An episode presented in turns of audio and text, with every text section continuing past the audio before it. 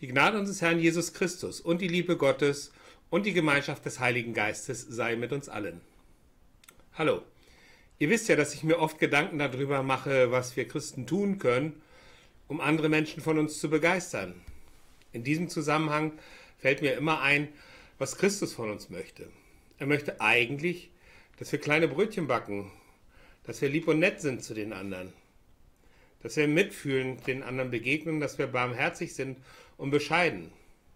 Aber machen wir das? Oder lassen wir gerne mal den Maxen raus? Machen wir uns größer, als wir sind?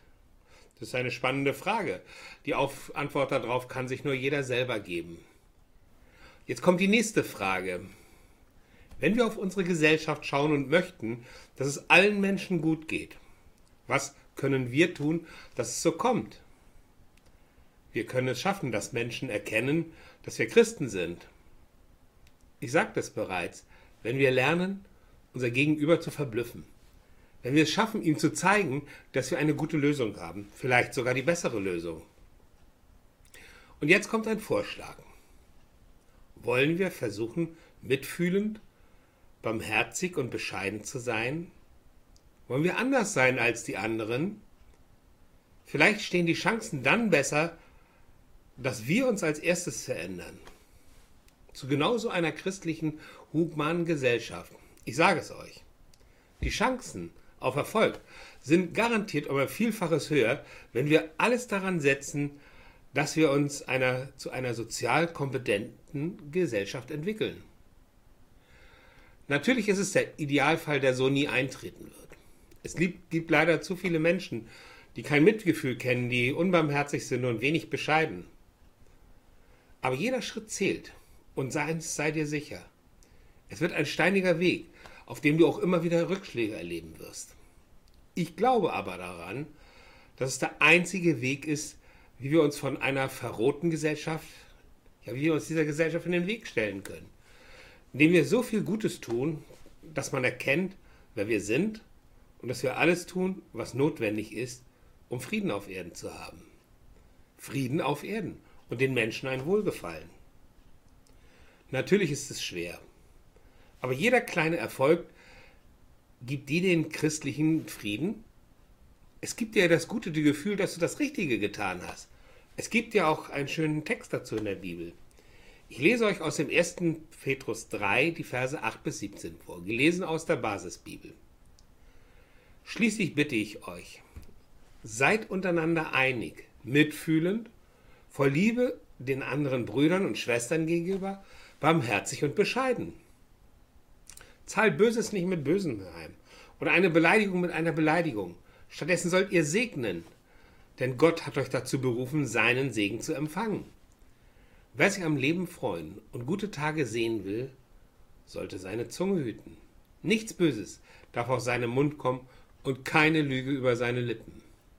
Er soll sich vom Bösen abwenden und Gutes tun. Frieden soll er suchen und sich dafür einsetzen. Denn die Augen des Herrn ruhen auf dem Gerechten und ihrem Gebet schenkt er sein Ohr. Aber er wendet sich gegen alle, die Böses tun. Wer kann euch etwas Böses antun, wenn ihr euch leidenschaftlich für das Gute einsetzt?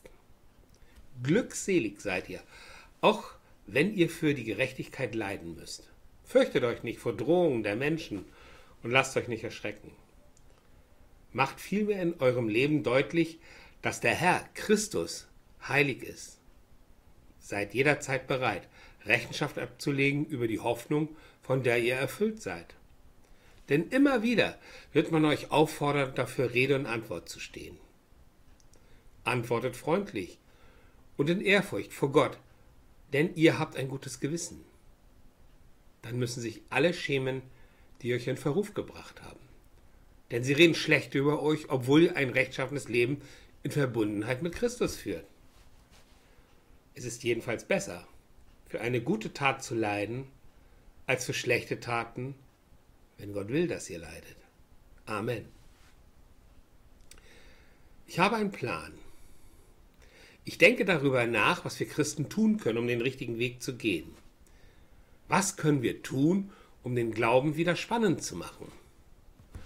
Als erstes sollten wir alle die gleiche Gesinnung haben. Wir sollten das gleiche Ziel haben. Dieser eine Geist sollte unser gemeinsames Ziel werden. Dazu sollten wir uns auf jemanden verständigen, der ohne Zweifel mächtig ist. Jemanden, der uns anführt. Jemanden, dem wir gerne folgen. Wer kann das sein? Dieser einmalige Mensch kann nur Jesus Christus sein. Wenn wir uns auf unseren Herrn einlassen, dann haben wir einen starken Partner, der uns vorsteht. Wie kommen wir aber zu den Worten, die Jesus uns zu sagen hat? Wie können wir den Geist Jesu erkennen? Na ganz einfach. Die Bibel ist unser Lehrbuch.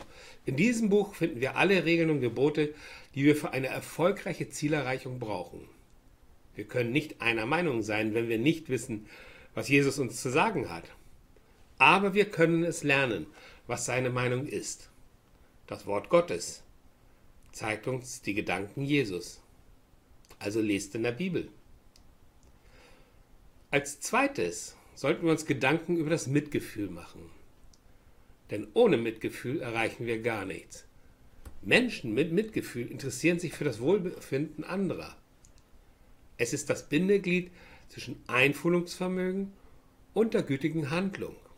Ich rede nicht von den großen Taten, die jeder sieht. Ich rede von den vielen kleinen Taten, die wir jeden Tag machen können. Manchmal reicht es, nett zu sein. Wenn man unterwegs ist und die Menschen, die einem einfach begegnen, freundlich grüßt. Probier es mal aus und grüße wildfremde Menschen auf der Straße. Meine bezaubernde Frau ist so ein Mensch. Wir gehen durch die Straßen und plötzlich grüßt sie wildfremde Menschen. Was wir dann manchmal erleben, ist, dass der wildfremde Mensch seine Maske abnimmt und diesen freundlichen Gruß von meiner Frau in sich aufsaugt. Versteht ihr? Menschen, die im ersten Moment total in sich gekehrt sind, kommen innerhalb von einer Sekunde aus sich heraus und strahlen dich an. Das ist echt der Hammer. Mit ganz wenig Einsatz kommt ganz viel zurück. Oder lächel die Menschen doch einfach mal an. Auf der Straße, auf der Arbeit, einfach überall. Und du wirst merken, wie die Grundstimmung sich schlagartig verändert. Oder das Wichtigste, was uns Christen gegeben worden ist. Wir dürfen andere segnen. Probier es einmal aus. In der Atmosphäre der Segnung entsteht auch die Haltung für das Mitgefühl. Das Leben in der Freude wird bewahrt, wenn wir uns auf andere konzentrieren. Anderen Freude schenken ist ein Weg, selbst in der Freude zu bleiben. Alles, was du einzahlst, fällt auch auf dich zurück. Wer Freude verschenkt, bekommt Freude zurück. Merkst du, wie du dich jetzt schon veränderst? Weil du die neuen Gedanken zulässt. Dein Denken verschiebt sich vom rationalen Denken hin zum Fühlen. Du fängst an, den anderen wahrzunehmen, seine Gedanken in dir zuzulassen. Du fängst an, dich für den anderen zu interessieren. Das ist das Ziel. Wir sind eine große Familie in Gott. Weil Gott unser Vater ist, sind wir alle wie Schwestern und Brüdern miteinander verbunden. Wenn mir der andere Mensch emotional näher rückt, dann beginnt das Mitgefühl. Meine Empfehlung, achte zunächst immer auf deine Gefühle für andere. Schau, dass du immer dein Mitgefühl für andere im Blick hast. Dann kommen auch die Taten von wie von alleine. Aus den Gefühlen für den anderen wächst nämlich auch das Tun. Der dritte Schritt ist das Mitleiden. Ich rede von aktivem Mitleiden, nicht von passivem. Denn wer aktiv mitleidet, steht für den anderen auch aktiv ein und bleibt nicht in seiner passiven Haltung. Aufstehen und losgehen ist die Wiese. Erinnert ihr euch an das Gleichnis vom barmherzigen Samariter? Dort heißt es, er hatte Mitleid. Doch der barmherzige Samariter lässt es nicht bei Mitleid stehen. Er greift ein und geht zum Opfer.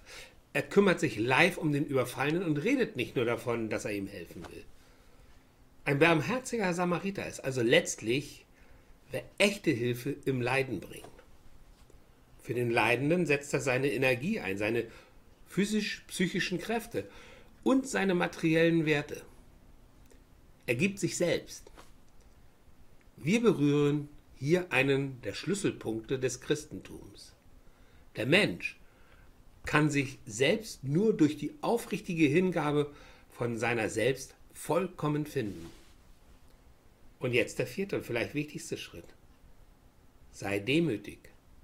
Man sagt, das rechte Dienen macht den Helfer demütig. Was bedeutet das? Es bedeutet, dass wir lernen, kleine Brötchen zu backen, dass wir uns nicht so ernst nehmen, dass wir uns nicht über den anderen stellen. Ich weiß, wovon ich rede. Das ist eins meiner persönlichen Kernprobleme. Ich tue mich auch manchmal ein bisschen schwer mit der Demut. Aber ich arbeite daran und beiße mir das eine oder andere Mal auf die Zunge. Ich kann es heute noch wie früher, aber zum Glück immer seltener. Demut ist in mein Leben gekommen. Jesus Christus ist dabei mein Vorbild. Jesus Christus ist für uns ans Kreuz gegangen und hat damit den schlimmsten Weg gewählt, für uns Buße zu tun.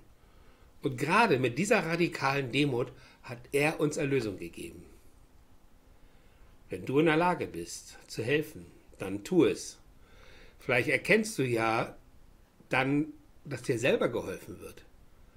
Dieser Auftrag ist Gnade. Je mehr einer für den anderen macht, desto mehr wird er das Wort Christi verstehen und sich weiterentwickeln. Denn er erkennt, dass er nicht aufgrund eigener Größe und Leistung handelt, sondern dass der Herr es ist und dass der Herr es ihm in die Hand gegeben hat. Ich stelle noch einmal die Frage, was können wir tun, um den Glauben wieder spannend zu machen?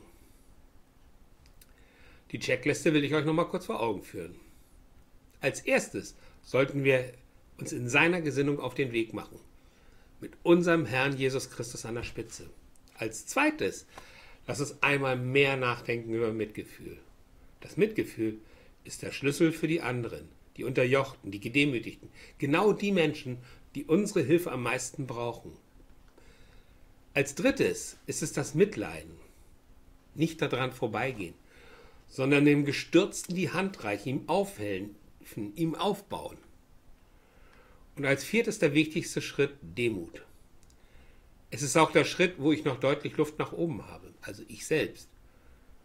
Sich selbst nicht so ernst nehmen, kleine Brötchen backen, einfach mal einen Gang zurückfahren. Wenn du diese Schritte zu deinen eigenen machst, hat unsere Gesellschaft gute Chancen, besser zu werden.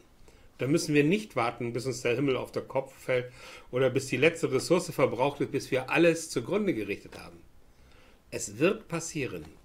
Wir werden wieder in Scharen zu unserem Herrn strömen. So oder so. Es liegt in unserer Hand. Wenn du dich für den Herrn interessierst, dann fang doch ganz vorne an.